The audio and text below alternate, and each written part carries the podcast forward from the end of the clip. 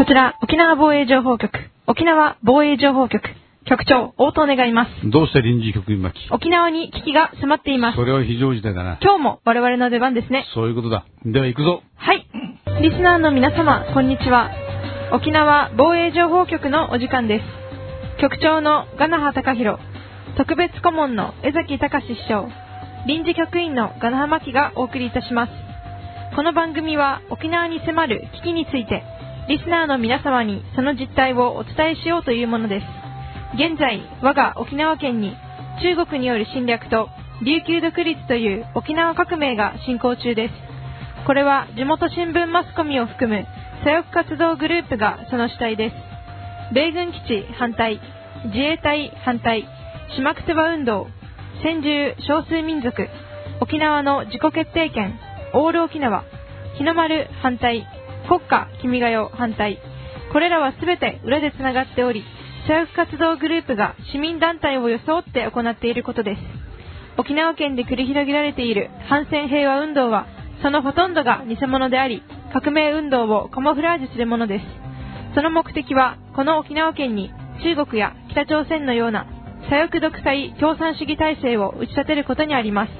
沖縄防衛情報局は、沖縄の子供たちの未来のため、彼らから我が沖縄県を守らなければならないと決意しています。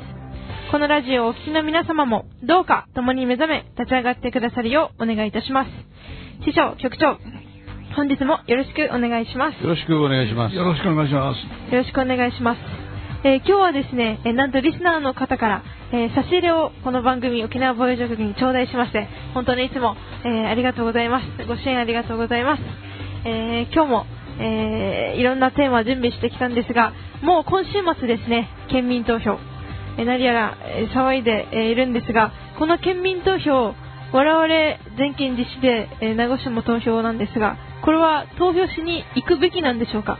今、評価が分かれてますけども、はい。あの、投票率を下げた方がね、いいんじゃないのかという方と、あの、積極的に、えー賛成に丸をつけに行った方がいいという意見と、今、いろいろ拮抗してまして、えー師匠はあれですよね、どんどんガンガン行って、あの、人の分まで丸つけてこいみたいいやい。やそこまで言いません。そこまで言いませんけどね。この危険しようということはね、ええいかにもかっこいいような意見に聞こえます。つまり認めないと。はいもともとその存在価値を認めんからあー投票することを認めることになるので危険してえ自分の意思を示してるけどね意思を示すってことはねいろんなところにね公に知れ渡らなきゃダメ。です危険ってことはね誰も知らない。自分だけのね自己満足なんですよ。そしてねもう一つ。この賛成か反対かにはっきり意見持った人はねおそらく行くでしょう。よっぽどのことがなかったら。ところがどっちでもないようなね中途半端な意見持ってるってことはねまあ中にはもうあんまり関心がない。もうね、あの、まあ、深く考えるほどのこともないんでね、あんまり関心がない。ということはね、この3番目のこの選択肢、えどちらでもないというのに行く人は、実は、あの、無関心派が多いんですよ。無関心派ということは、あの、危険する率が非常に高い。ということはね、自分の意思で、この、県民投票を認めないためにね、あえてこの消すっていうこととね、先ほどの無関心派との区別はね、全くわからないんですよ、第三者には。自分だけが知るのみ、全く自己満足。ということはね、あまり意味がないんですよね。自分、自分だけの自己満足で。だったらね、堂々と難儀でも言って、で、自分の意思をはっきりした方がマシじゃないかというのが私の意見なんです。で、もう一つ。何故にね、彼ら、彼らということは、この県側、あるいはデニー側、あるいはその、えー推進派、えーね、賛成派、反対派、反対派がこのようにね、まるで狂ったようにね、大運動するかという理由をね、見ればわかるんです。その理由はね、こうなんです。圧倒的な差。まあ彼らはね、できたらその、デニーさんがあの、得票した39万、あるいはその、この、なんて言いますか、4, 分の1とかなんとかで言って29万。これを最低ラインに持っていって、それよりもね、もうできるだけ多く取って、で、圧勝しようと。で、圧勝するその心、気持ちはですね、何故にこの圧勝のことをそんなに、えーえー、向きになるかって言いますとね、単にこれはね、表面上は政府に対する圧力と言ってますけどね、それよりも何よりも、ね、彼らの心の奥にあるのは、えー、っと、再来月、4月に行われる、この衆議院選の補欠選挙に向かってですね、圧勝したこの熱い熱気のままですね、なだれ込んで、一気に衆議院選まで勝ち取ろうというのが、あの、根底にあるんですよ。で、それを 知っていながらですね、危険しますとね、彼らの手打ちに、えー、思うつぼに乗っかるんでね、私はね、これぜひともね、難儀でもいいですから、えー、投票所に行って一票投じるべき、もちろん賛成に投じるべきだと思います。まあ、この、一方、一方のですね、この、県連、自民党沖縄県連の方針は、はい、えー、静観すると。あいくでもない、えー、賛成、反対でもない、静観するという方針を決め込んで、あの、統一的な、あ見解と思えないんですけども、うん、一部にですね、はい、えー、一部にある有力な保守系の政治家が、うん、あの、登り旗を作りました。うん、今、沖縄中登り旗やポスターが、えー、反対に丸というふうな、あの、えー、ポスターを沖縄中に、このね、貼りまくってますよね。はい。えー、登り旗も。それに対抗してある保守系の政治家が、あれですよ、この賛成に丸。うん、ただ、この賛成に丸というだけではなくですね、うん、えー、移設に、移設賛成に丸と、あの、埋め立て反対賛成に丸×じゃないんですよね。うん、えー、県民投票は移設に、えー、であるか、埋め立てに、えー、丸×かですよね。うん、それに対して、この保守系の有力な政治家が行う、作った登り旗は、えー、県内移設に賛成丸というのは、登り旗を立てようというふうにしたんですよ。その意味はですね、県連はすでにもう、県民投票の埋め立てのなんとかは静観すると、うん、自主投票を決め込んでますよね。うん、ですから、あ埋め立て賛成に丸という登り旗は作れないらしいんですよ。うん、遠慮して、えー、で、そこ仕方ないから、移設に、えー、賛成丸というふうな登り旗を大量に作ってるんですね。で、それを一応、まあ、この、ね、かなりの数です、これ、かなりの数準備したのは、それを沖縄中に建てようとしたらですね、それもダメだと。いうふうになってるらしいんですよ。誰がダメって言うんですか？いや、これは名前は言えませんけどね。あの、だ、ダメらしいんですよ。で、じゃあ有志でね、えー、政治家立場がありますから、有志で、この、勝手に入りましたってことしましょうみたいなことになったらしいんですよ。うん、で、ある、まあ、指令の方が、呼びかけられて、えー、協力してくれないかと。うん、もちろんやりますよ、なんてね、受け持ち分を受け取って、さあ、これから張りましょう、登り旗を設置しようという時にまた連絡が入って、これもダメだと。もう、あれもダメ、これもダメだと。だから、もう、打つ手がないと言いましょうか。すべてね、手足を縛られて、このオール沖縄側、あ基地反対運動連中のなすが守りされましょうというのが、我が沖縄県連の方針らしくてですね、うん、これはもう、責任放棄とか、まあ、いろんな言葉がありますけども、師匠はどういう表現するでしょうか？いや、不思議なのはね、ダメって誰が言ったかをね、ちょっと名前を伏せるってことなんで、もあえて聞きませんけど、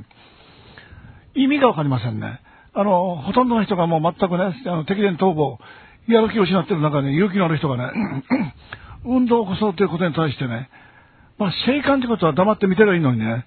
ダメってことはね、静観でもない、妨害でしょうから。妨害。静観なら私もね、妨害するっていう魂胆がね、全く理解できません。で、一方のこの、この推進っていうか、その、あの、まあ、県民党に反対を投票しようという 側はですね、もう、いわゆる選挙違反、やりたい放題も丸つけるどころかね、反対に丸、おまけにこの責任者であるデリー様でね、新聞の一面トップでね、断固としてね、全身全霊でね、反対するみたいなことをね、平気で言ってるんですよ。これ明らかにね、確かにこのあの、公職選挙法が適用されないので、このその面では違法じゃないんでしょうけど、少なくともね、あの県民投票っていうのが条例に基づいてやってることから言えばね、条例違反なんですよ。もう条例違反なんかもクソくらいでもってね、やりまくってるのに、どうしてこのね、自民党県連側はこんなふうにね、自己規制するか全く意味わからん。これね、あの、質問します。質問、クイズ。はい。えー、牧田にクイズです。はい。えーっと、非常にね、この県民投票というのは投票するという点から言ったら選挙に似てるにもかかわらず、何故になぜ公職選挙法が適用されないか、この理由、わかりますか？おー、わからないです。いや、本来だったらね、同じように選挙違反を適用して、公職選挙法を適用して、はい。違反する人はビシバシね、取り締まればいいんだけど、にもかかわらず全く野放し、これ適用されないからね、彼は堂々と、いわゆるその、普通の選挙で言えば違反行為をやってますね。その理由はね、選挙というのは、投票でもって誰かを選ぶ選ぶことを選挙というんですよ。うん。ところが今回の、あの、あ県民投票は選挙とは言わないんですよ。ですから私の方に、えー来た、あの、この、投票する票にもですね、選挙の文字入ってないんです。で、厳密に言えば、厳密に言えばね、選挙の場合、その、管理するのは選挙管理委員会ですよね。ところが投票事務所になったんですよ。つまりね、これは、あの、選挙ではなくて一種のアンケート調査、アンケート調査に、えー公職選挙法は適用されんっていうのがね、根拠なんです。したがって、あの、やりたい放題、選挙の場合と違ってね、アンケートなんだから何やってもいいみたいなことがあるんです。ところが不思議なことにね、今朝の沖縄タイムズのトップを見たらですね、琉球新報と沖縄タイムズと共同通信が3社がね、共同でアンケートをやってます。アンケートの結果ね、反対に60何パーセント、約 7, 7割の人が反対だというふうにね、そしてまたあの、デニー知事に対してもね、7割以上の人が支持してるとかね、もうまるでね、選挙、選挙だったらね、もうデタラメなような報道がしてますよ。これも全てがね、あの公職選挙法に適用されないアンケートだという理由でもって、あの、おめくぼしになってるんですよ。で、そこで先ほどのね、あの、この、なんて言いますかね、あ推進派、推進派というか賛成派の人がね、運動を起こそうと言っても、同じ身内の方から、こう、やめろというのが出てくるのがね、全く私は理解できません。あ要するに、あれですね。うん。えーまあ、以前から、えー師匠が、保守側は腰砕けになって、うん。土壇場になって、うんえー住民、えー県民投票が自滅するに任せればいいものを、はいはいはい。腰砕けになって、えー彼らを応援してしまう結果になったと。そうです。邪魔してね。えー自分らの味方を邪魔して、結果的には敵のね、利的行為をしてる。利的行為ですね。これがまさに現在のね、この保守系の議員さんたちのね、名前はあえて聞きませんけど、ええそういう状況ですね。こういう現象史上結構最近多いんですけども、あの、主体性がないところですね。はい。えー、なんて言いましょうかね、この腰が座っていないとか、まあこういった生優しい言葉で表せないと思うんですけども、もうほとんどこの形を失ってますね。はい。政治家としての責任とか自覚とか、うん。あーもう溶けてなくなっていったみたいな。はい。これは長年の戦後教育で、えーまあ日本はとにかく悪い国だみたいな、あーというふうになって主体性の発揮をすること自体が、いけないんだというふうになってますからね、その悪影響、えーかと思うんですけども、あのまあ、えーいろんなアンケートがありますけど、しかし未だにですね、新基地新基地と騒いでいて、もうこのこと自体詐欺みたいな、はい。あの、もので、まあ、数年経ってですね、えー検証してみて、えーあの時の県民投票は何だったのかと、もうはく、堂々たる、詐欺行為ではなかったのかと。えーだから、あれですよね、突っ込みどころと言いましょうか、彼らはまあ、よく裁判を起こしますけど、うんえー我々もいろいろ、こう、裁判に忙しくしなきゃいけませんけどもね、まあ、師匠、うん実際裁判闘争をいくつもやられておられるわけで、これを一般化してですね、はい。ジャーナ副知事職権乱用で、うん。えー埋め立て撤回の責任を取ってもらいますし、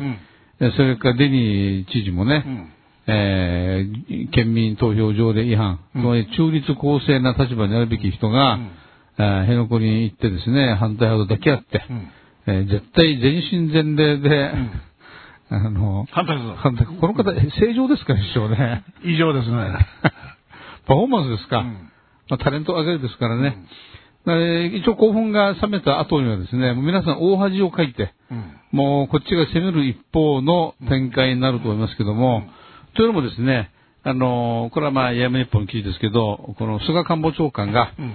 えーもうね、まあ、伏線と言いましょうかね、えー県民投票で移設方針変えずと、ううん。ん。まあ、これ何度も、あの、発表してますけども、いよいよ県民投票を実現して、2月15日の記事ですけどもね、えーこれ14日の記者会見で、えー菅官房長官が、原点は普天間の危険性の除去であると、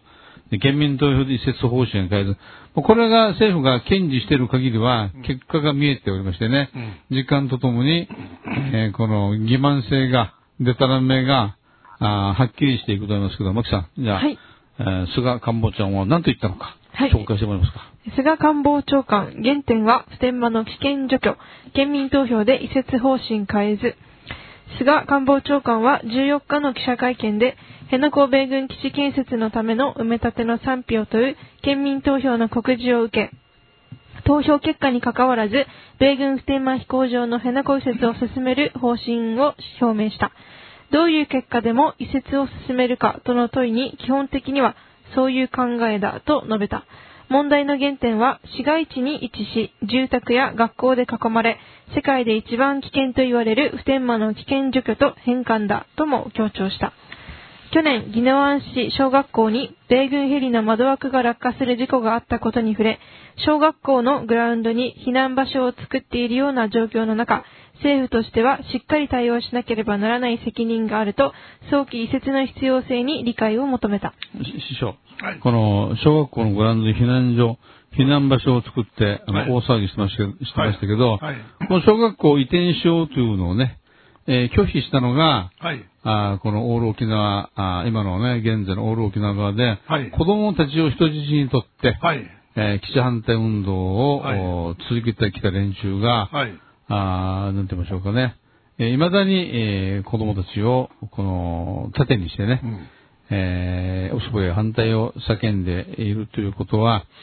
これはまともな言論機関があったら、もう彼らはもう一コール全滅ですね。はい。ですから、えー、まあ、山日報も今頑張ってますけどね、やがては山日報も、おー宅配ではなくですね、郵送で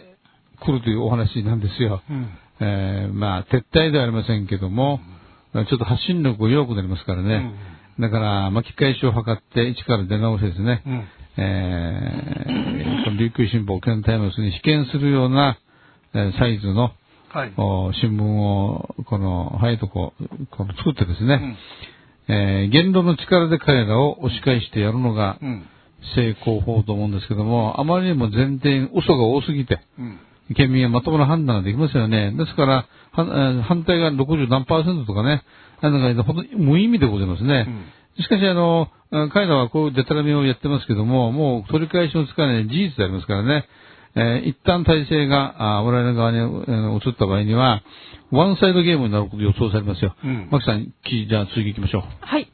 県民投票に関しては、地方自治体が行うものであり、政府としてはコメントは差し控えたいとした。県民投票の期間中、工事を止める考えはないかと問われ、考えていないと否定した。西村康稔官房副長官は会見で、丁寧に説明しながら理解を得て、辺野古への移設を進めていきたいと述べた。投票結果について官邸筋は、反対が多くなったとしても対案がなければ変えようがない。政府としての結論が辺野古移設だと語った。自民党幹部は、結果がどうなろうと県民を二分することになる。投票率がどのくらいになるかを注目していると指摘。党中堅は4月の衆院沖縄3区補欠選挙への影響を、影響を懸念した。公明党の北川副代表は会見で、移設問題は安全保障に関わり、国が判断すべきこと。だが、地元の意向は大切なので、結果を踏まえ、党として判断したいと述べた。国民民主党の原口、えー原口、えー委員長は国国会内で会見し、沖縄の民意がどのあたりにあるのか、しっかり見守っていきたいとの意向を示した。全国知事会などが住民は判断を誤るこことがれはもう次の記事ですね。はい。あの、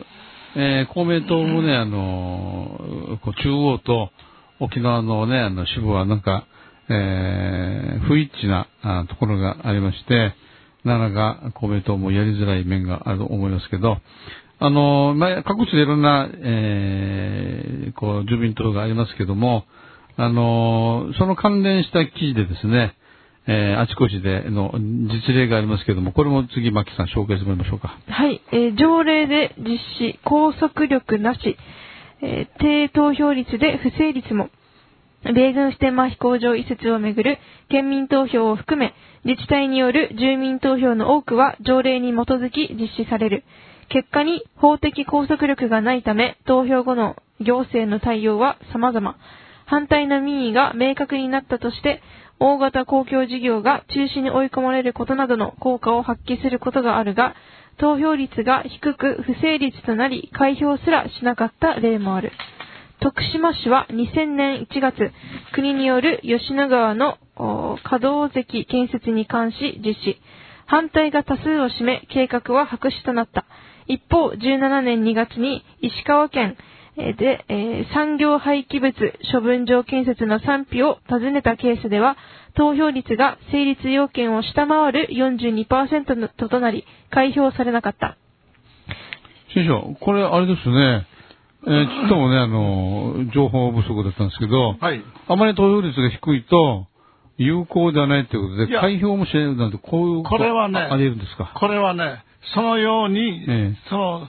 条例に歌えばいいんですよ。ところがね、え我々が今 実行しようとしている県民投票にはね、その条項がないんですよ。えうん。だからね、あのー唯一のそれらしきものがあるのは、あのー、5%、つまり有権者の25%以上賛成が、賛成にしろ、反対にしろあった場合には、え首相と大統領に、米大統領に、えー報告するぐらいしかないわけでね。じゃあ、投票率があの低かったら、成立戦ってことは一一行もないんですよ。一行もないのでね、必死になって、棄権して、投票率を下げてもね、全くナンセンスでね、むしろね、投票率が下がったのに、圧倒的に、えー反対が多かったのはね、逆にね、投票率が少ないにもかかわらず、これだけ右があるみたいにね、敵に利することになるんですよ。そういう意味でも先ほど私がね、あの、ちょっと申し上げましたように、あの、えーとあの、棄権して、投票率を下げることはね、100害あって一理なしですよ、これ。あの、投票率下げてもね、あの、ああの、条例にはあの一一行も立ってませんよ。この辺を勘違いしてですね、新聞などが正しい情報を伝えてませんので、その辺は誤解のないように、あの、今ある記事の場合はね、よそのけ地域のね、これも県民投票じゃなくて住民投票です。県民投票はね、過去に沖縄以外で行われたことは一回もありません。えーっとね、まあ、この記事では、あの石川県、えー輪島市のケースですけど、投票率が、えー低すぎて、えー、42%となり、開票もされなかったと。まあ、今回、沖縄県の場合にはですね、先ほど市長がおっしゃったように、うんえーまあ、どちらかがね、えー、25%を、えー全、この有権者ですか。うん有権者です。それも、あの、投票、投票数です。ですよね。有権者有権者。はいえーだから、あ全有権者の結局25%ですか。うん4分の1ですね。それが結果として出た場合に、その内容を、首相とはい。大統領に、えー伝えるというだけなんですね。はい。で、彼らが目標にしてるのはえね、あの、できたらね、でき、可能ならば、あの、デニー知事が得票した、えー、39万何がし。これを突破したい。だから40万以上と取りたい。これが第一目標。で、これが無理だとしてもね、これが無理だとしても、先ほどの、この25%から言ったらね、29万なんですよ、29万。だ29万以上、30万以上の得票があったらね、これが彼らの最低の目標なんですよ。じゃあ仮にですよ、えー30万取って、しかも最あの投票率が20何パーセントしかなかった場合、あの投票率が、これらはね、彼らは投票率に関わりなくね、圧勝圧勝って騒ぎますよ。だから投票率ってのはね、今回あまりね、気にせん方がいいんですよ。あの、動員力があるのはね、誰が何と言おうと左翼なんですよ。組織票があるのは。だから、組織票でもって彼らがその反対反対ってね、このか数集めしてるのにね、対抗するその自民党県連が、つまり、えー賛成側がね、棄権しちゃったらね、彼らの組織動動員力にも見事にね、負けるようなことにななるんで、これはね、あまりいい作戦じゃありませんね、この危険するってことは。えそうなると、えー首相は、あー積極的に投票に参加して、丸をつけ、あー移設うん賛成にね、うん丸をつけなさいということですか？えつまりね、あの、最初からこれはもう負けるおっていうのがこの自民党県連なんかのね、考えなんですよ。ですねまあ、大方の見方したらね、これほど新聞や、あるいはその街頭でのね、違法行為があってね、もうやりたい放題やってたらね、これ負ける可能性が高いんです、これは。これはわかります。だからといってね、試合放棄して最初からね、逃げちゃいけませんよ。及ばずながらもね、及ばずながらもね、一矢報いて、できたらね、この、お大差をね、僅差、わず、負けたにしろ、わずかな差に持っていったらね、彼らはね、面目つぶれますよ。これほどね、えー 違反行為をしてね、やりたい放題やってもね、この程度の差しかつかないっていうふうに持っていけばね、これはね、あの、彼らの当初の目的の、この、熱気でもって、えー4月の、この、衆院選挙補選になだれ込もっていう作戦はね、もう崩壊してしまいますよ。だから、私はもう繰り返して、あの、申し上げます。一票で結構です。できたらね、隣近所も誘って、賛成に投票しましょう。あの、投票率なんかをね、あの、考える必要ありませんよ。勝つことをね、えー賛成を一票でも増やすことを考えればね、あの、間違いありません。まあ、新聞自体がね、この師匠、アジビラみたいなもんですからね、はい。毎朝、あーこの各紙、琉球新報、沖縄タイムス、十数万部が各家庭に、えー基地反対運動、埋め立てに反対をしなさいという、アジビラとなって配られてるわけですからね、これはまともにやってもなかなか勝てないんですけども、しかしそれにしても師匠、はい。人、物、金ですね、はい。この基地反対運動、オール沖縄を支えるね、はいはいはいはい莫大なお金ありますよ。はい。これでも、この地元の新聞に一面広告で、うん。えー埋め立てにはね、反対しましょうなんてね、でっかいこのうん。一面広告打ったり、このお金がどっから来てるかですね、えーかなりこの怪しげなあーお金が沖縄県にいっぱい流れ込んでるに違いと思いますけども、えーそれに対して地元はね、ただただひたすらもう、うんこの田舎のね、一地方のうん自民党県連、支部が、なんだかんだ言いながら、お互い、えー付き合いながらね、うん。ささやかな抵抗をしているという感じですけども、考えてみたらですね、沖縄県が東アジアの国際的な暴力暴略ですね、えー中国のスパイ組織とか、韓国、北朝鮮のスパイ組織、沖縄からもあの拉致被害者いますからね、えーいますし、それから北朝鮮のあ資料様のお誕生日を、毎年あの春に沖縄県でお祝いするパーティーが開かれておりますから、かなりのマンパワーと言いましょうか、えートップレベルのね、えー工作員集団が沖縄県でうごめいているに違いないんですけども、これに対抗するのにね、この田舎者政治家では本当に心もとないという気がしますけど、自民党、この中央のね、本部は、あの何の手も打たないんでしょうかね。うーん。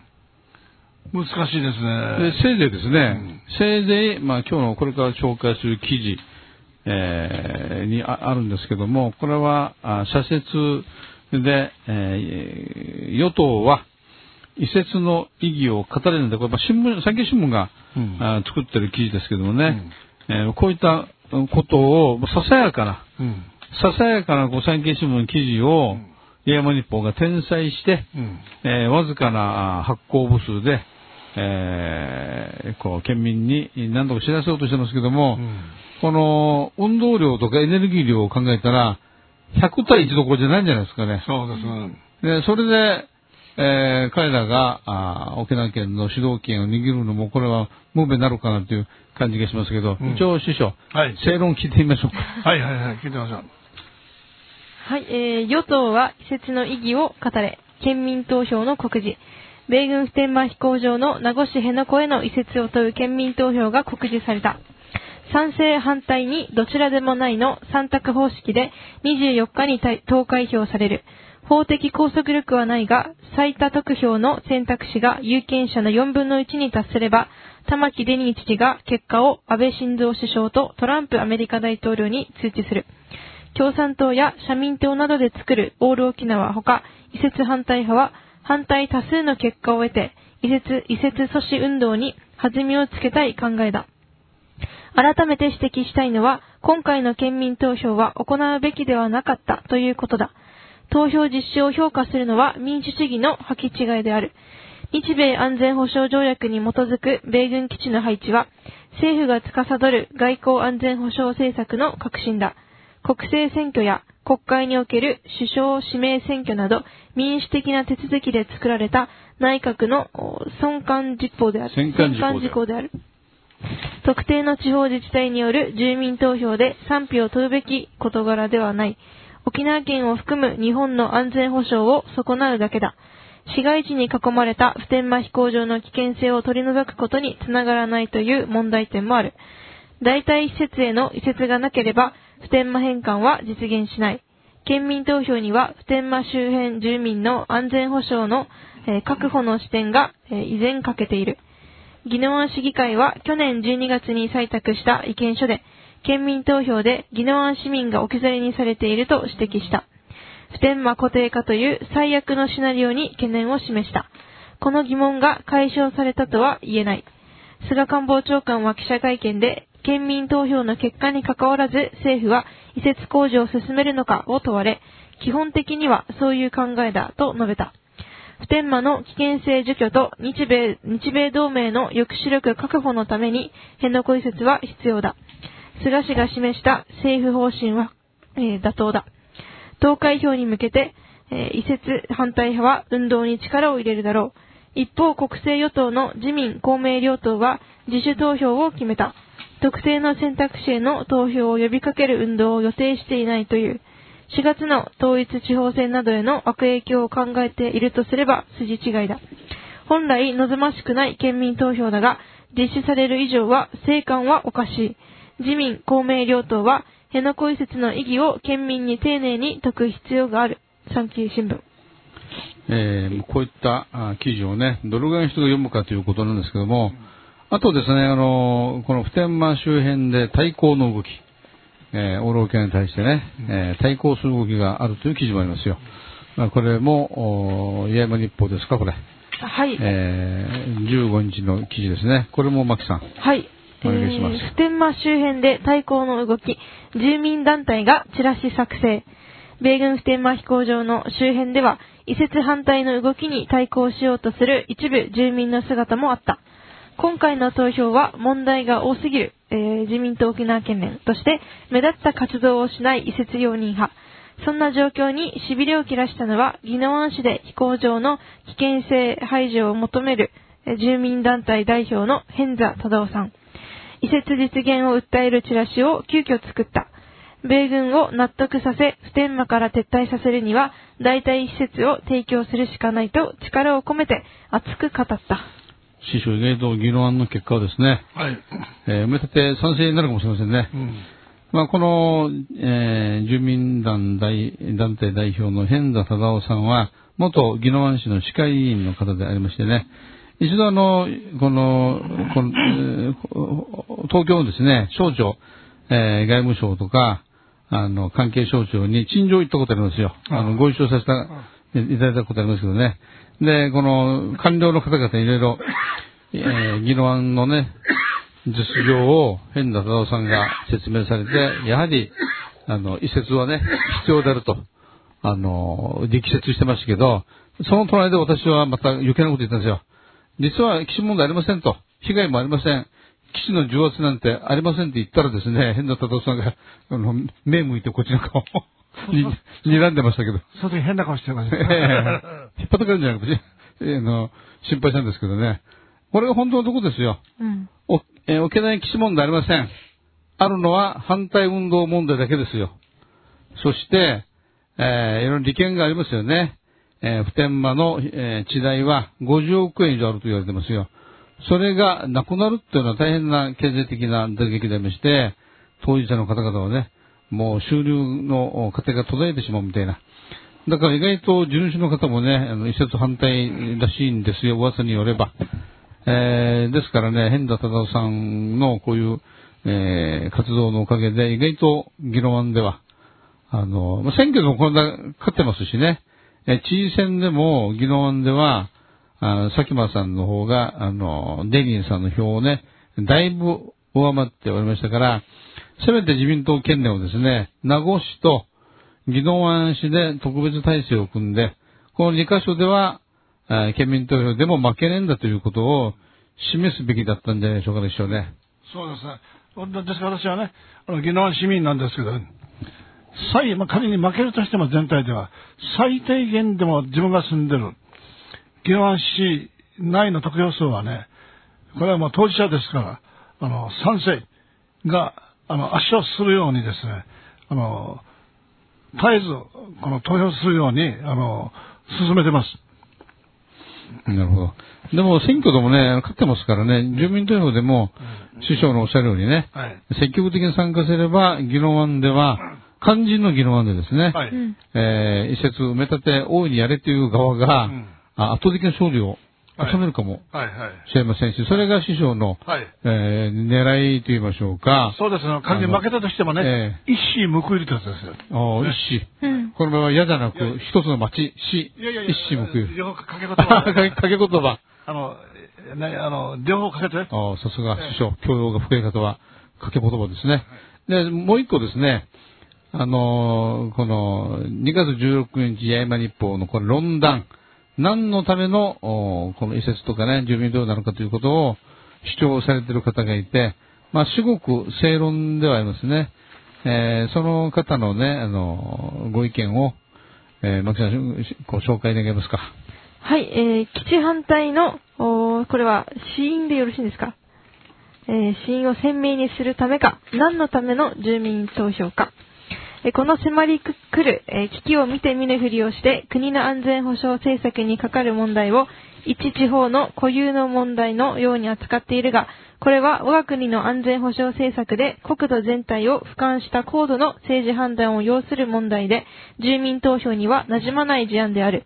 また、通常、このような問題を住民投票に付す場合、行政の長、知事は、行使役として中立でなければならないと思うのだが、反対派の旗を振っている。さらに、県内の有力日誌も、今回の住民投票について、県民の意見が分かれているこのような事案については、論点を整理して、住民の判断の助けになる情情報を提供することが、こう来たる新聞の使命であると思う。しかし、現状は、新聞が基地の危険性をアピールする一部の民意に沿って報道して、世論をリードする機関紙になっている。米軍基地が本県に集中している現状、及びそこから発生する事件事故などは、他府県に比べて確かに多いが、本県の領域に属する尖閣諸島を中国が、えー、虎視眈々とその領有を狙っているのも紛れもない事実である。辺野古移設は国家の使命を果たすための抑止力であると考える。国家間の紛争は外交交渉だけでは解決しない場合があり、そのような場合、その事態をバックアップするのが抑止力である。そしてこれは世界の常識である。しかし、我が国の国民の中には、戦後の自虐士官の教育を受けてきたせいか、国益を守るということを癒しむ気風があるように思う。国益は我々と別個にあるものではなく、我々と不利一体の生命、財産及び国家の主権等を守ることを考えるべきもので、それを癒しんでいては我が国は消滅してしまう。国際社会は国単位で構成されており、国をなくした国民はヨーロッパ諸国では持てるだけの荷物を持ってさまよっている難民となる。自分の国に誇りを持ち、それを自ら守る気概を持つことは極めて大切だ。今回の辺野古への基地の移設は、一地方の問題ではなく、国の安全保障政策に関わる事案であり、県民投票に付託して民意を問うのは馴染まない。また、本県に返徴して基地があるが、今回の普天間の基地の辺野古への移設は、基地の統合による整理縮小にもつながっている。中国の尖閣諸島の略奪の危機が迫っている現状で、我が国が単独で中国に対峙するには大きすぎる相手であるため、抑止力の不足分を日米安保条約で米軍に補ってもらっている。我が国の現在の平和は日米安全保障条約で維持されており、このことが本県にある米軍基地の存在理由でもある。この安全保障政策を否定し、または弱体化、無防備化を意図した対応は、周辺の覇権主義国家に尖閣諸島奪還のへの誘誘惑を増幅させる極めて危険な考えである。これ、これは、尖閣諸島ダッシュですね。ダッシュ、はい。ええ戦争は抑止力の格差のあるところで発生するものであり、平和を良くするならば、そのための備えが必要である。以上のことを踏まえて考察すれば、辺野古移設は我が国の平和の維持と、尖閣諸島の維持、確保のための抑止力として不可欠のものであると考える。これは那覇市の前田勝弘さんというえー方のやむにやまれるはいこの投稿でですね、ごくまっとうなお話でありますけども、えーしかし、このオール沖縄がいつもですね、中国のことは一言も、この話題にもあげませんよね。だから話題にあげないっていうのが一番の実は、あの、大事なことでありまして、何を言ったかじゃなくて、何を言わないかが、あー一番大事な気もしますけどね、これ式の正論も、我が沖縄えー自民党県連は、一言も言えないと。もう、仕事放棄どころか、存在理由が、あの、疑われますしね。えー、なんかあの、チャンネル作家の水野社長がですね、もう自民党は歴史的使命を終えたと。ということで、新党を立ち上げをされるそうなんですけども。沖縄県も師匠、うん。沖縄県自民党県連はうん、使命をとっくに終えて、はい。えー交代を待ってると言ったら怒られますかね。いやいや、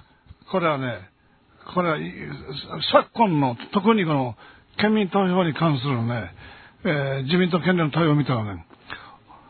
誰が怒りますか？怒る人の顔が見てみたい。本当にね、言われても仕方ない。で、先ほどね、あのー、三島社長の新党立ち上げの話がありました。え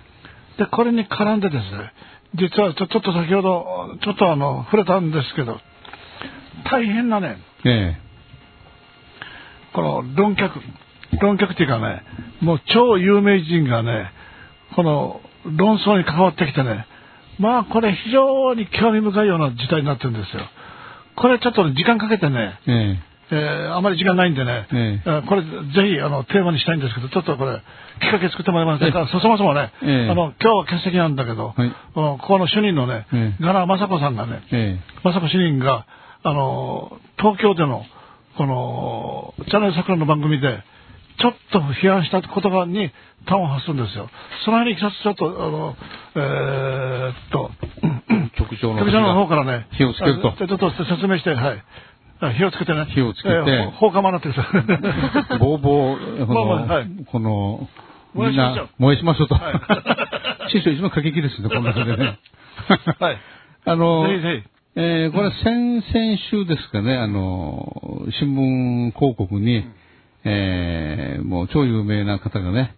えー沖縄問題の解決策はこれだと、うん衝撃的なタイトルの本を出版されました。うんはい。えお名前見るとね、えーかの有名なあ橋本徹さんですよ。うん。大阪府知事、そして大阪市長、そして維新を作った、えー超有名なね、えーもう、うんディベートが大大得意で、はい。もう顔とこう敵なし、はい。鮮やかな、うん。弁舌で、えー世の中を魅了しましたけど、でもこの方は最初から疑念がありましたよ。どうも言ってることやってることが、私カウンセラーですからね、えー一致していない感じがしたわけですよ。うんまあそれはまあ、余談として、えー置いといてですね、早速この本を、あの、書店に行って買い求めて、えー見てみたらびっくりですね。オール沖縄上のことを主張している。へえ。オール沖縄もびっくりするようなことを言っている。何かというと、県民投票はね、今の生塗りと、もっと刺激的なね、本土政府との喧嘩の仕方を俺が教えてやると。で、えー県民投票は本来なるね、えー琉球独立県民投票とか、うん。中国の軍艦を沖縄の港に誘致する県民投票をしなさいと。そうすれば本土政府は沖縄県にね、要求を飲まざるを得なくなるんだからと。えーこれが彼のね、えー問題解決の特効薬らしいんですけども、これは聞き捨ておけませんよね。うん。まともなあー日本人なら。うんましてやわんやね、誇り高き沖縄県民でしたら、もう怒り浸透ということで、実はこの方、沖縄県民日本人と思ってないからそういう発想なんですよ。うん。それは地方はね、いろんな政策によって国と対応することありますよね。当たり前じゃないですか、これね。例えば原発問題、えー原発反対の地方もありますよね。だったらそこはね、もし原発を作られたら、独立しますかね。独立運動始まりますかね。あるいはね、えー政府にね、原発を拒否するために、えー独立運動の住民投票をするなんて呼びかけする大バカ者いますかね。うん。この大バカのことをね、なんと我が沖縄県でやって当たり前だと。沖縄県民を日本人と思っていない、この正体が、図らずも暴露すると。まあ、このことは論じるとキリがなくてですね、えーあれはこれはいろんな、あー推測ができますけども、結局やりたいのは一国二制度、同州制を導入したいと彼は。うん。えー大阪で失敗して、どうも沖縄にね、そのチャンスがあるんじゃないかと。不思議なことがいっぱいありまして、えー今、あー浦添市長は松本哲司さんですよね。はい。爽やかな方でございますよ。女性に人気があるというのが、あーこれからの政治家のポイントでありましてね。えーもう今2期目ですけども、あのー何でしたっけ、ま松本哲司さんは？あ、そうそうそう。松本哲司さんが最初の選挙で、えー負かした相手が、あー義馬光夫さんですよ。うん。ね、えーこれ、確か県議会議長までされましたね。えー保守のバレバレでしたよ。その方が浦添市長に落選した途端、いつの間にか維新の国会議員になっている。うん。参議院かなんか。ね、不思議ですよね。はい。それから、下地美京さん、この暴れん坊のね、大変エネルギーに溢れる方ですけども、その方もいつの間にか、あの、沖縄一区那覇のね、えー選挙区で落選していつの間にか、えー維新のうん比例かなんかの議員になってしまっている。おかしいですよね。うん。大阪の維新と沖縄県はどういう関連なのか、まあ不思議ですよね。不可解なところに実は大きな固定があると思うんですけども、まあ全体像は、あの、置くとしてですね、だからこの方はどうもね、沖縄県に一国二制度を作るチャンスがあるんじゃないかと。うん。えそこで、えーこういった本を書いて、なんかあの、週刊文春なんかでしたかね、あの、沖縄県知事に立候補してみようかなんていうようなことも、この書いてるらしいんですよね。まだ現物を見ていませんけども、ネット記事入ですからね、情報がね。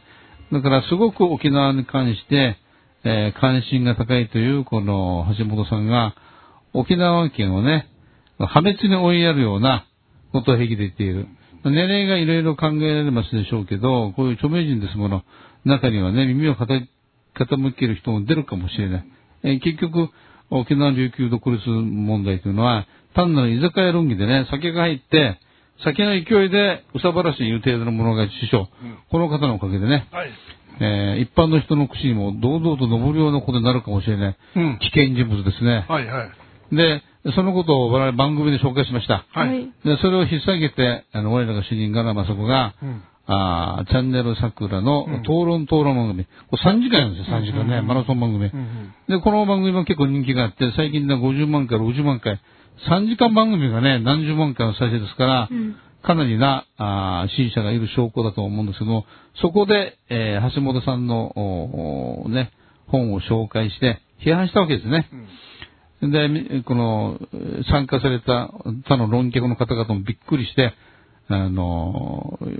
ね、いろいろ話が批判的な方向に弾んだんですけども、うんこれをまた、あ橋本徹さんは、弁護士ですから、反論癖があるんでしょうね。うん癖として。早速またツイッターかなんかで、あの、かなり口汚く、えーをやって、今、戦争が勃発して、うん。あの、師匠の大好きな喧嘩がね、はいはいはい。師匠、江戸っ子じゃないですか、あの、いやいやいや喧嘩と火事は、あの、江戸の花なんて言いますけども大好きみたいですね、師匠ね大好きですね、大好き。でね、あの、途中からね、現在の状況をね、まあ、非常にあの、私はあの、少なくともね、チャンネル桜の沖縄の声で決算してますんで、当然、あの、今始まってるガナマサコ対、えー、また、あの、橋本徹、それから社長の水島聡対、えー、橋本徹の戦いは当然、あの、えーチャンネル桜側を応援しますけど、それとは別にね、実は私、拾い読みしただけでね、まだ読んでません。読んでませんのでね、ここでその内容をうんぬんするのはここで控えましてね、バトルをするのはもっぱら、あの、社長、水島社長とそれからガナ雅子さんに任せてですね、現在の状況がどうなってるかをね、客観的に私説明しようと思います。で、現在はですね、先週、この先ほどの討論、討論の後ですね、それを見て、またその橋本さんがね、口汚くね、なんだらかんだら言ってきました。それに対するね、